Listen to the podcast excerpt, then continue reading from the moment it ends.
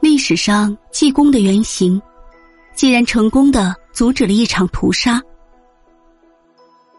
明末清初，动乱四起，在四川南明的势力与清军争斗繁多，更兴起了诸如张献忠之类的人物，流传了不少关于大屠杀的传说。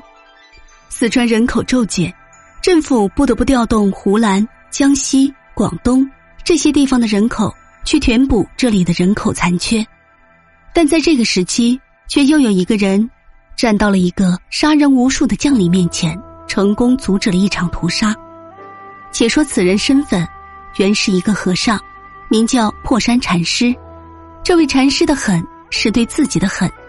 相传，他在读《楞严经》以后难以理解，为了参悟禅理，多方求学。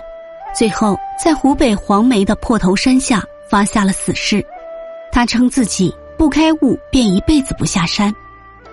后来，在一次山间行走，从山崖跌落，禅师跌落山下，却侥幸只是扭伤了脚，可是他的心思还在禅理中，不知过了多久，才感到了脚上一阵剧痛。就在这一瞬间，破山禅师放下了心中郁结执着，豁然大悟。火山禅师生活的年代正是明末清初，清军与南明势力在四川厮杀，草菅人命。大师见一名叫做李耀子的人残杀无度，便混迹军队中，希望劝阻他伤害人民。这个李耀子本名叫李占春，是南明余部。只是那个时候明军混乱无比，甚至自相残杀，对生灵更是不顾。这个李耀子也是如此。禅师一日见到李耀子，希望劝得枭雄不杀时，正好李耀子在吃猪腿，于是李耀子就反过来劝禅师要吃肉。禅师悲悯黎民，就说：“只要你不杀人，我就吃肉。”李耀子本来以为禅师必然不肯，便即答应。谁知禅师真的跟着他吃起肉来。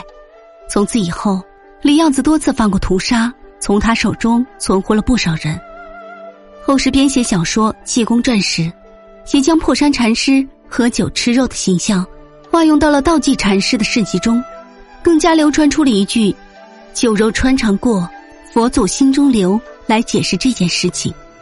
但鲜少人知道，后面还有两句：“后人若学我，犹如入魔道。”当然，如果知道这段故事因缘，一个真正的佛教徒绝不会以这一句。